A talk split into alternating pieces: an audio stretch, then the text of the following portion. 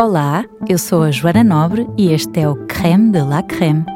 Sejam bem-vindos à versão áudio do meu artigo sobre o valor social da pele bonita. A beleza salvará o mundo. Assim escreveu Dostoiévski no seu livro O Idiota. Mas o que é beleza? E o que podemos fazer para sermos ou para nos sentirmos bonitos? O conceito de beleza é subjetivo, mas há alguns aspectos identificados como necessários para que seja percepcionado. Um deles é a uniformidade da pele, na sua textura e na sua cor. Sabe-se que uma pele mais homogénea reflete mais saúde e mais longevidade. Como animais, os seres humanos estão programados para considerarem que o que é bonito é bom e sentirem maior atração por pessoas com pele bonita, atribuindo-lhes bons genes, maior potencial para assegurar boa descendência e ainda uma personalidade mais positiva. A sociedade é, no seu todo, mais tolerante com estas pessoas e, até em contexto profissional, pessoas com boa pele são tidas como sendo de maior confiança e como tendo maior competência. Esta inferência permeia todas as idades, todas as etnias e todos os géneros, e o pensamento contrário também se verifica.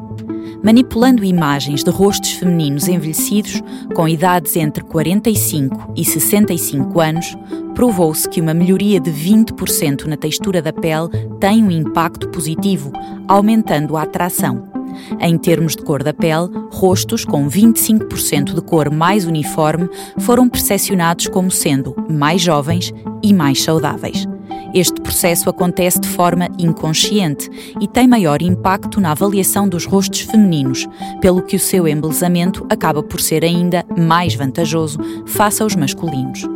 Sabe-se hoje que uma pele com imperfeições, caso tenha uma pequena área melhorada, por exemplo, numa pele com acne, a zona perioral, vai conseguir aumentar a percepção de beleza do rosto todo e, consequentemente, tornar a pessoa mais atraente.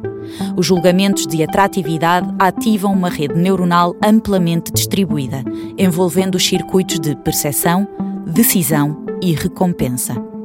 Parecer bonito tem também vantagens fisiológicas reais.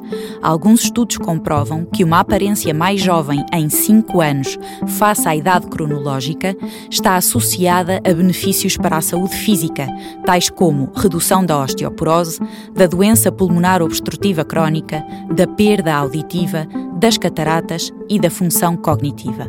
Estes insights podem ser muito úteis para sensibilizar e capacitar os consumidores para o autocuidado, ensinando-lhes que podem melhorar a sua atratividade com uma ligeira melhoria na qualidade da pele através do uso de cosméticos, sem necessidade de procedimentos estéticos invasivos.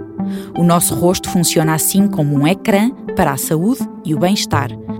A beleza é a saúde que se vê e o bem-estar é a saúde que se sente.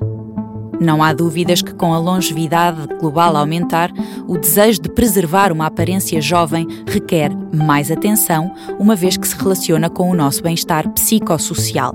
Compreender plenamente a forma como estas ligações se fazem entre a saúde da pele, a aparência facial e o bem-estar emocional será um dos caminhos mais promissores e fascinantes na investigação da ciência cosmética e do universo onde ela gravita.